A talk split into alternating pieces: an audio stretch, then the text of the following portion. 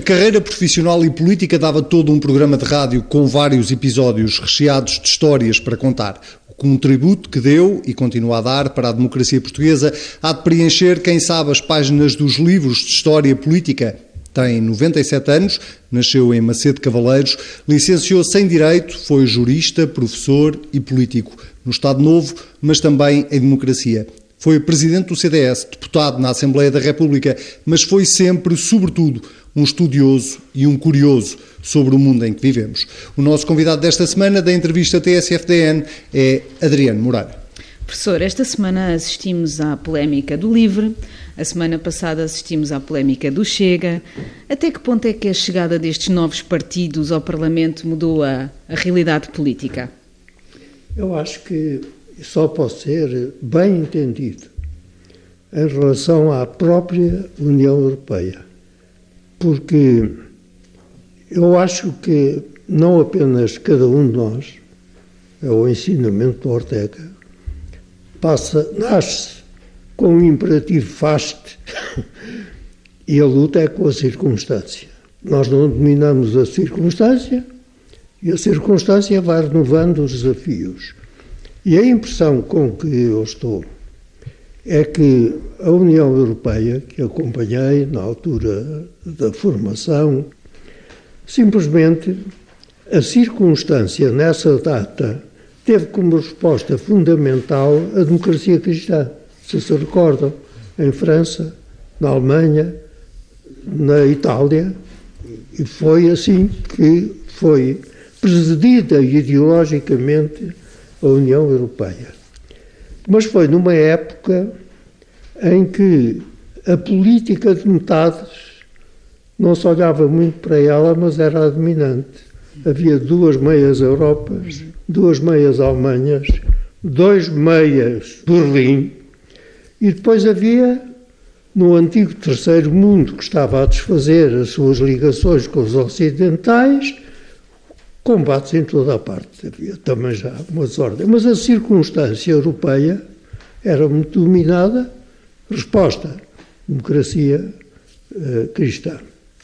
Neste momento, a circunstância mudou, porque, se reparar, mesmo quando acabou a política de metades, com o fim do comunismo na Rússia, entraram imediatamente a metade tinha estado subordinada ao sovietismo, com todas as exigências e projetos e o futuro da metade que era dominada pelos partidos da democracia cristã. E houve, a meu ver, um equívoco que ainda hoje está a ter efeitos. É que tinham passado quase 50 anos. A metade do oceano tinha experiência de regimes democráticos 50 anos. Os outros lutavam pela soberania que tinham perdido, porque estavam submetidos. E ainda hoje, mesmo na Alemanha, eles têm uma linguagem que continua a identificar os que estavam para lá do muro. E é evidente que este aglomerado de Estados que tem alguns, naturalmente, elos que explicam a identidade de uma coisa que se chama Europa. Mas, na própria linguagem comum da população, sobretudo da Alemanha, identificam sempre os lá, que eram do lado do muro. Por outro lado, isto que ainda não foi conseguido fazer convergir em visões comuns, vem acompanhado de uma desordem mundial que é assustadora. Porque, em primeiro lugar, o império que eu chamo euromundista, que era todo dos países do Atlântico, era a Holanda, a Bélgica, a França, Portugal, isso era o império euromundista. Desapareceu por grande intervenção dos Estados Unidos, que foi quem dominou a redação das Nações Unidas. E o desaparecimento desse império deixava ficar a solidariedade atlântica, porque esse era o Ocidente, digamos. Sendo Portugal é que tinha começado essa ocidentalização do mundo. Bom, o que é que temos neste momento? Os Estados Unidos, com este imprevisível Presidente da República que têm, vai cortando os fios da solidariedade atlântica. A África do Sul vê nascer aquilo que eu chamo a eucracia, porque não é democracia, é sou eu que mando.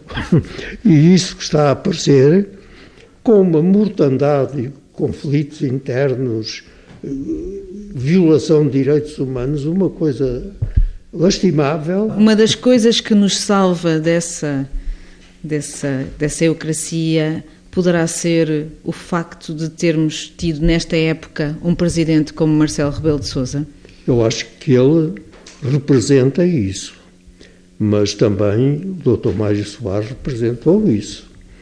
Eu acho que na série eh, da geração que enfrentou a mudança, o Mário Soares tem que ter sempre um papel justo e reconhecido.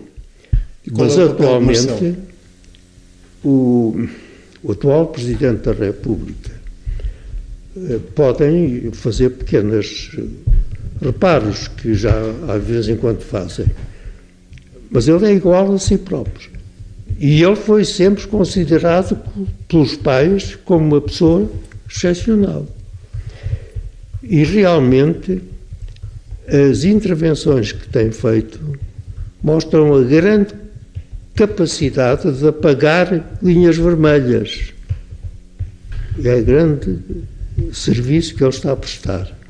Eu acho que isso pode ser uma grande contribuição para finalmente termos um conceito estratégico nacional que mantenha a solidez. Nós só temos um Parlamento, um Governo e um Presidente da República. Há de haver qualquer coisa para, para os três uns se unirem. Isso é o conceito estratégico nacional. E nisso ele é eficacíssimo. Sem o dizer, as intervenções vão nesse sentido. No último congresso do CDS, onde o senhor foi homenageado, um, afirmou que morria com culpa, porque a sua geração tinha deixado uma herança pesada às gerações seguintes. Sente que isso de alguma forma está a ser corrigido pelas atuais gerações, políticas e não só? Eu não sei não, se não é preciso dizer que a readaptação de Portugal à conjuntura precisava que a conjuntura fosse estável. E, portanto, tem sido constante o desafio. E acho que a resposta dada na altura foi séria, com, sobretudo com os generalianos, não é verdade? Mas do ponto de vista doutrinal, popular, foi o Mário de Castro, que foi a, a grande propaganda que ele fez. Era ele era muito maleável no entendimento das diferenças e tinha, uma, nesse aspecto, uma boa formação. Eu fui amigo dele desde ainda muito novo, até ele morrer. Visitei muito nos dias últimos em que ele estava realmente muito abatido foi muito atingido pela morte da mulher, que era uma pessoa extraordinária também, que eu fui muito amigo. Mas o organismo que neste momento precisa de grande atenção, porque a circunstância externa que nos domina é muito variável, está todos os dias a mudar, é o aparelho diplomático muito competente, como tem sido, com meios, sempre na ideia de que a competição continua a ser de influência e não de imposição. Esta semana saíram dados uh, sobre a pobreza, dados de 2018, e apesar dos pequenos avanços, nós continuamos a ser um país onde um em cada três portugueses estão em situação de pobreza, sobretudo portugueses que estão a trabalhar.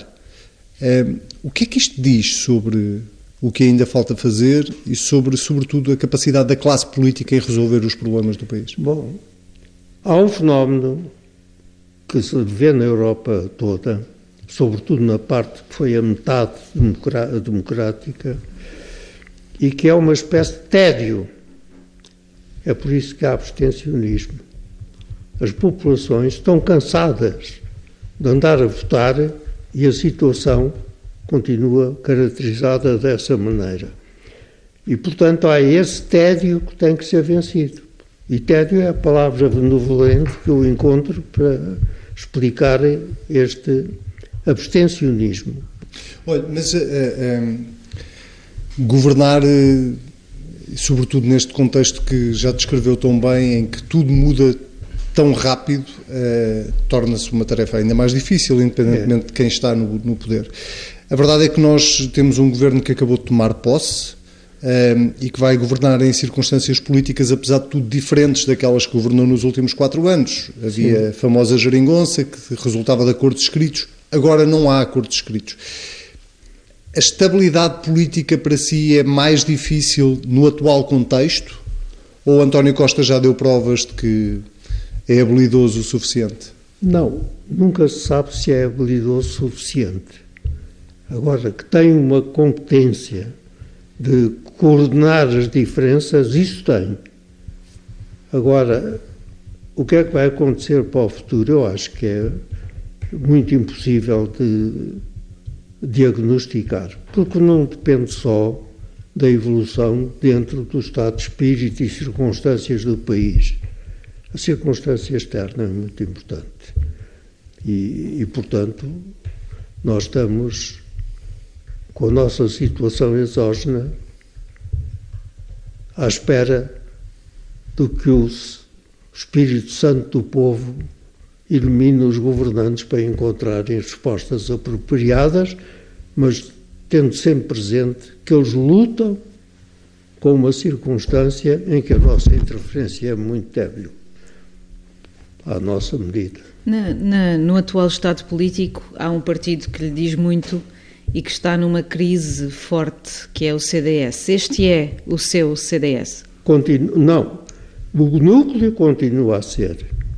E como eu nunca tive grande intervenção em partidos, só tive no CDS, e fui convidado para isso pelo Freitas João Amaral, pelo meu amigo Narana Cossarol e pelo uh, morreu no avião no desastre o Mar da Costa. e o Mar da Costa.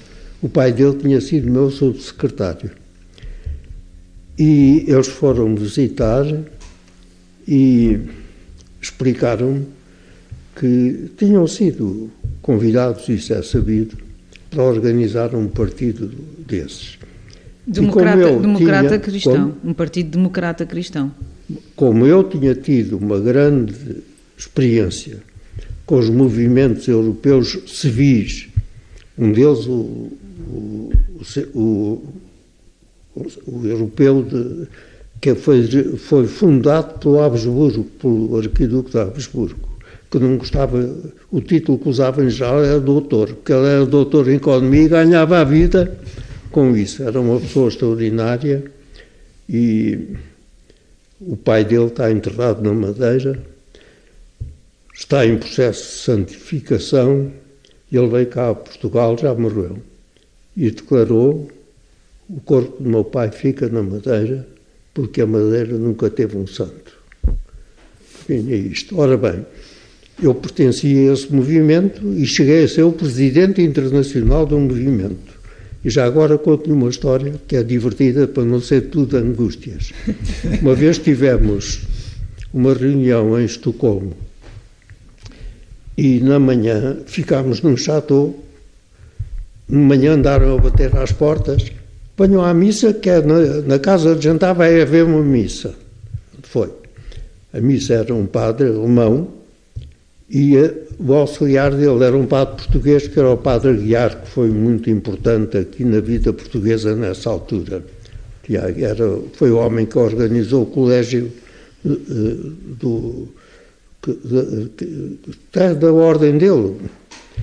E, em certa altura, hum, houve uma senhora, tinham posto uma, uma espécie, havia uma espécie de pianola, e ela tocou uma música, pá.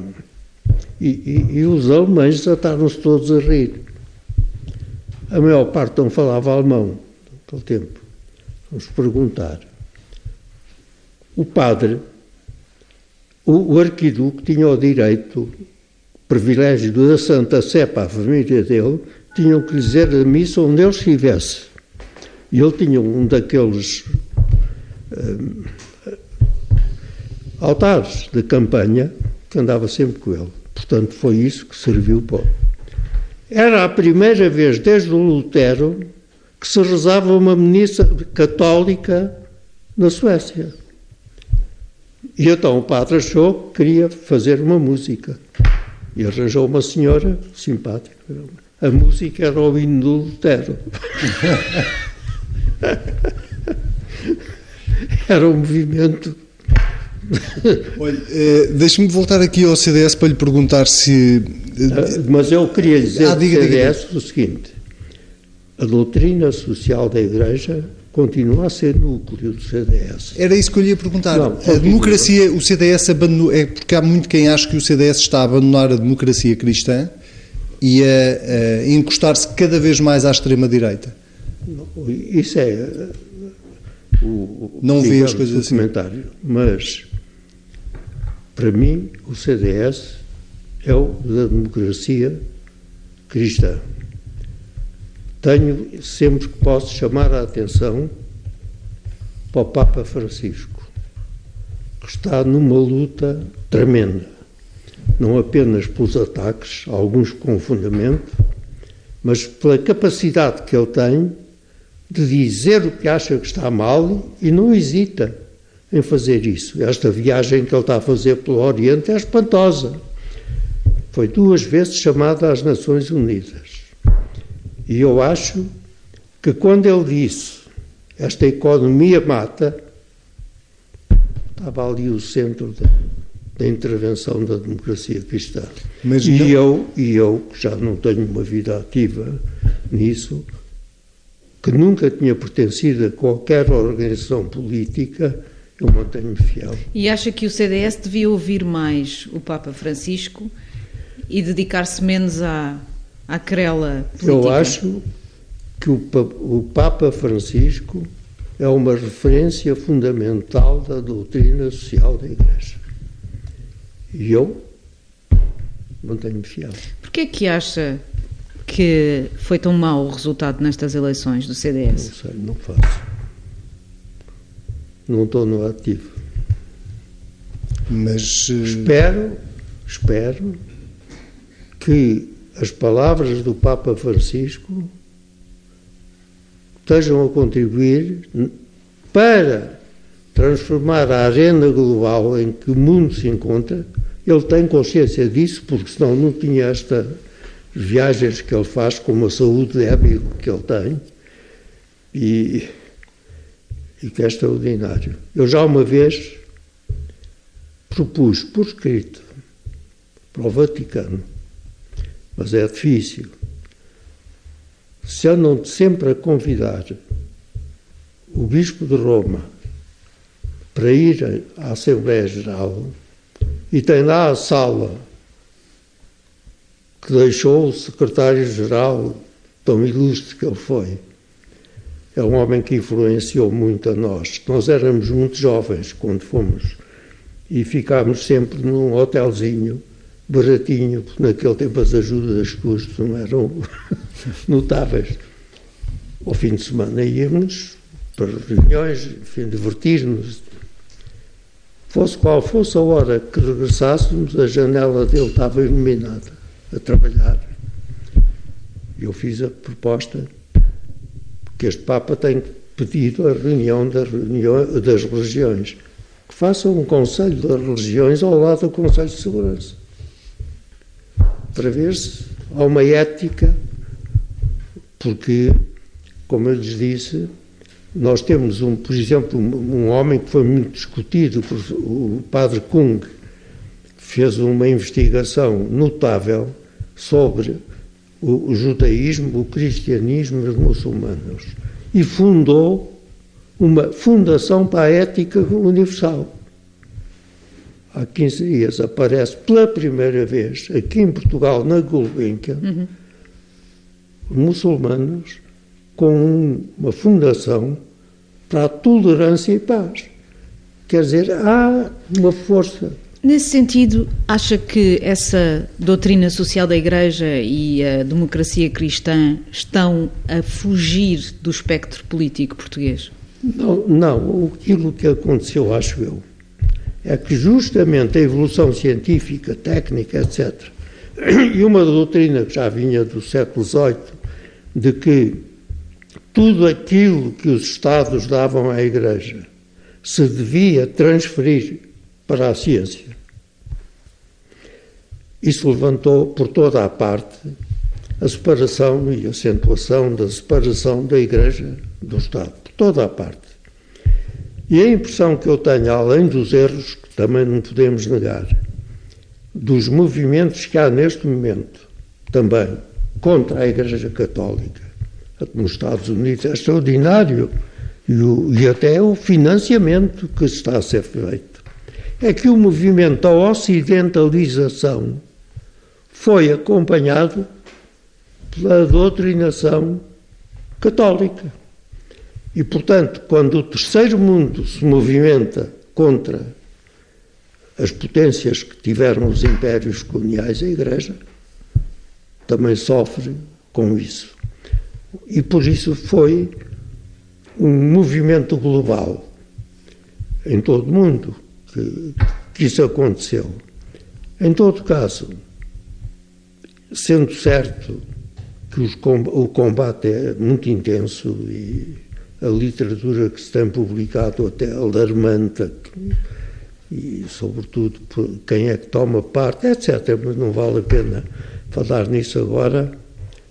Eu acho que há uma coisa que para a democracia cristã tem que ser posta o eixo da roda. Eu uso muito esta expressão. O eixo da roda acompanha a roda, mas não anda. E, portanto, o núcleo de valores é o eixo da roda. Mas acompanhamos a roda, mas o eixo a propósito do eixo da roda, Basílio Horta, que é um dos fundadores do, do, do partido, uh, dizia a semana passada na entrevista à TSF e ao DN que o CDS já tinha morrido politicamente.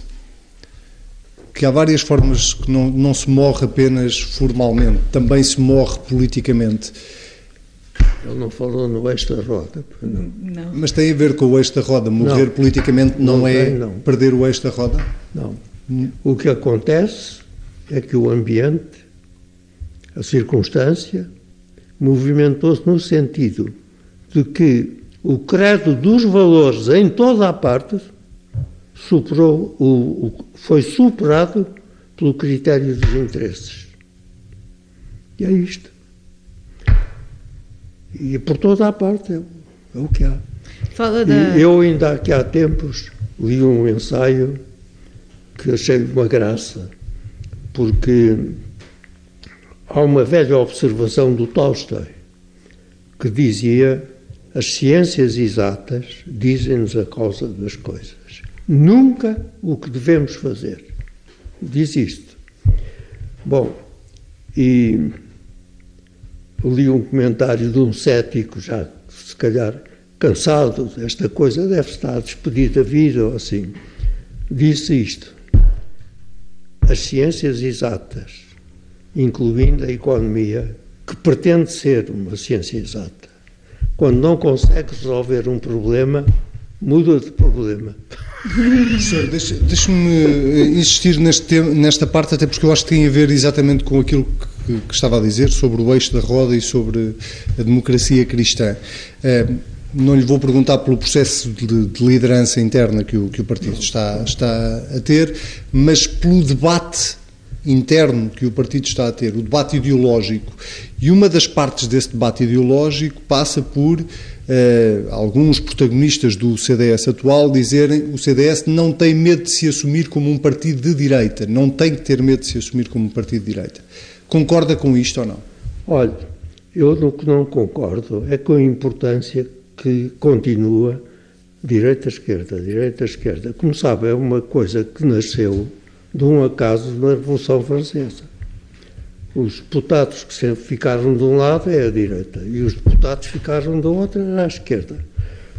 O que acontece é que essa separação nasceu numa circunstância que levou tempo a formar. Porque se ler a literatura política do século XVIII ainda, a oposição a que se adotasse a palavra partido era enorme na doutrina. Porque partido, sobretudo no pensamento saxónico, significava fação. E, portanto, era fação que eles lhe chamavam, o que era uma coisa pejorativa. Os seus são fações, é o que são. Levou tempo até que a palavra partido ganhasse Estado e dignidade. Simplesmente as circunstâncias desafiam os partidos. E nós estamos numa época em que os partidos veem as suas ideologias destroçadas, porque é o que está a acontecer em toda a parte. Eu volto àquele exemplo da França, que foi fundamental na organização da Europa, 30 partidos a concorrerem ao Parlamento Europeu. Portanto, o que nós temos hoje que ver é que respostas novas vão aparecer. Entre nós já apareceram quatro. Mais perguntas, por enquanto, do que respostas. E, a classificação vai ser outra. E aquilo que eu desejo, mas isso é por adesão a valores, é que o eixo da roda não se parte. Espero que não se parte. Falava, falava há pouco dessa economia que mata. Muitas vezes o debate partidário em Portugal parece um debate meramente económico, não acha? Não é só em Portugal. Mesmo os emergentes, países emergentes, aquilo que os acompanha, a visão, a crítica, a defesa, é todo no domínio económico a Rota da Seda, o que é senão uma reformulação das condições económicas dos mercados que estão articulados. E, e, e, portanto, não é só em Portugal que também vem esse contágio. Eu resumo isso dizendo o credo dos valores está subordinado ao credo, ao credo dos interesses. E isso é uma que está a atingir a utopia da ONU e o secretário-geral já anda a lamentar-se até dos recursos financeiros. Ele já dançou um alarme. Estão-lhe a faltar os recursos financeiros. É o mesmo fenómeno. E, e, nós também temos que fazer frente a isso. Se formos capazes, fazemos. Se não formos, espero que alguém faça o discurso dizer eu também tive culpa. Nós estamos mesmo a chegar ao final da nossa entrevista, eh, mas queríamos eh, aproveitar que estamos, temos esta oportunidade para lhe fazer eh, algumas perguntas um bocadinho mais pessoais, vamos pôr assim. O senhor tem seis filhos, alguns deles na política, nem todos da sua família política. Alguma vez se sentiu mais à esquerda por influência familiar ou não? Não. Eu espero que a família tenha sido toda influenciada por mim. E, mas há uma coisa que eu espero ter feito bem. Eu nunca coagi a liberdade de pensar, nem de filhos, nem de estudantes. E eu espero, por isso mesmo, tendo respeitado todos. E e nem todos ficaram com decisões iguais, eu espero, a única memória que eu espero deixar é que eu fui bom pai, tiveram boa mãe, fomos bons avós e e espero que os alunos que eu influenciei me vão esquecendo, mas devagar. Não tenho mais ambição. Qual, qual, foi o conselho que nunca deixou de lhes dar e de dar também aos seus alunos? Olha, eu tive um avô que não conheci, que era empregado de um moinho. Veja bem, teve oito filhos. Já imagino naquela época, na aldeia, todos fizeram instrução primária. Mas conheci o meu avô materno. Esse já teve outra vida, porque ele esteve no Brasil, ainda muito jovem, exilado, tinha tomado parte lá numas coisas políticas, e esse teve muita influência em mim. Ele costumava estar sentado numa pedra que eu agora tenho, porque a junta das estradas tirou a pedra para abrir a rua e eu eu compro a pedra.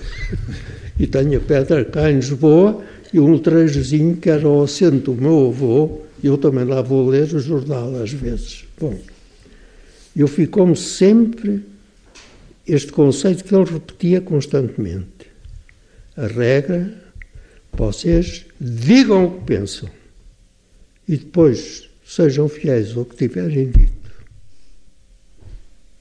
E algum... Nunca me esqueci disso. E, e, sofre, ainda sofre, ou alguma vez sofreu com os ataques políticos aos seus filhos, por exemplo? Não, que eu me recordo, não. Primeiro, o único, não há só uma política no, nos filhos. Tem um filho que foi candidato pelo CDS agora. Sim, mas esse acordou agora para isso. E porquê? É curioso, é que esse meu filho é o que mantém mais relações com a aldeia. É muito curioso isso. E ele é formado em História e, e adora eh, eh, a aldeia e, portanto, resolveu. E, eu até, ele falou comigo sobre isso, eu disse, faz bem. E sabe uma coisa que ele fez que eu nunca disse que era filho do Adriano Moreira. Nunca disse. E, e lá fez o seu papel e está feliz de ter feito. Uhum. E, e, cada um, os outros são neutrais, não tomam parte na política, mas são todos muito solidários. Todos. Todos são solidários. Eu de vez em quando reúno-os e agora já começam a ficar na cozinha porque não cabem. e debatem política lá em casa, não? Raras vezes, só quando são assuntos eh, que dizem propriamente respeito ao país, coisa internacional e tal. E é, isso às vezes sim, mas a, a política corrente nunca. E move-o exatamente o quê agora? Eu é o esta roda. E eu tive a sorte de conhecer gente de muita qualidade. Além dos meus avós, o Espírito Santo da aldeia, que ainda hoje acompanho, Sarmento Rodrigues, para mim foi sempre uma referência fundamental e sofreu por isso no fim da vida. Não foi muito bem tratado, mas hoje ele só recebe homenagens de, daquilo que foi. Eu, o Domingos Monteiro, também sempre perseguido, o Almerino Lessa, eh, todas estas pessoas, o reitor da Universidade de Coimbra, pai do, do que foi reitor agora da, da Católica, porque eu tenho um apreço enorme. Enfim, tive a sorte de conhecer assim gente. No Brasil, então, foi. Eu no Brasil, além de ter ficado a dar aulas na Católica, assim que cheguei, foram-me procurar Ainda lá deixei um Instituto de Relações Internacionais e Direito Comparado. Fui às universidades desde Manaus até Rio Grande do Sul e fui colecionando títulos de cada uma delas e um grupo de gente de grande qualidade, incluindo o Kubitschek de Oliveira, coitado, que morreu num desastre. Ainda hoje se discute se teria sido desastre e vinha a caminho do rio para falar comigo, quando isso aconteceu. E, portanto, eu conheci, conheci o Bispo da Beira, sobretudo Dom Sebastião, a influência que teve em mim para o entendimento daquela África e as reformas, e sobretudo que assisti, digamos, aos últimos momentos dele. Eu ainda ouvi no Concílio Vaticano e já me parecia escrever com estas palavras, vocês estão-me a fazer lembrar. Parecia já uma vela do altar que dá luz e vai morrendo. Estava já muito mal. Teve um, um cancro. E quando foi na Suécia que lhe diagnosticaram isso, e parou aqui no hospital do ultramar. Eu fui logo lá vê-lo. Ele já vinha muito mal, com um, um, colarinho de metal, porque não conseguia já. Mas aproveitou as últimas horas para me fazer um discurso sobre o que é que eu devia fazer. Ele teve uma vida de luta, eu. E lembro-me sempre da última frase: não desista. É o que eu estou a tentar fazer. E o que é que não gostava de deixar por fazer? Como? O que é que não gostava de deixar por fazer? A consolidação, mas eu tive tão pouco tempo, a consolidação daquilo que o Mandela veio a encontrar a fórmula verbal que a população toda fosse um arco-íris. Isto é uma linguagem do Mandela. Eu quero um país arco-íris. Nem brancos, nem amarelos, nem pretos, nem mestiços. Um país. E até, não sei se conhecem as memórias da secretária dele. Foi uma senhora, foi branca, criada no apartheid, mas foi trabalhar para ele, ainda tinha vinte e poucos anos.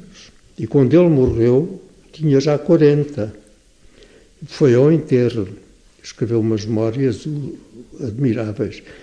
Mas as últimas páginas são da viagem da sepultura, outra vez para Joanesburgo. E ela diz isto, desde os 20 anos. Dediquei-me a ele não tive tempo para uma paixão. Mas é a primeira vez que eu posso ir sem medo à noite para casa. E quando olho para o céu, eu vejo uma luzinha, que é a luz do Mandela. Fantástico. Se lerem esse livro, vão ficar impressionados com as coisas dela. E essa expressão que ele fez é a expressão que este renascimento dos mitos raciais deviam ter em vista. Arco-íris. Acabar com a condenação da Torre de Babel. É o que nós estamos ainda a sofrer. Acabar com isso.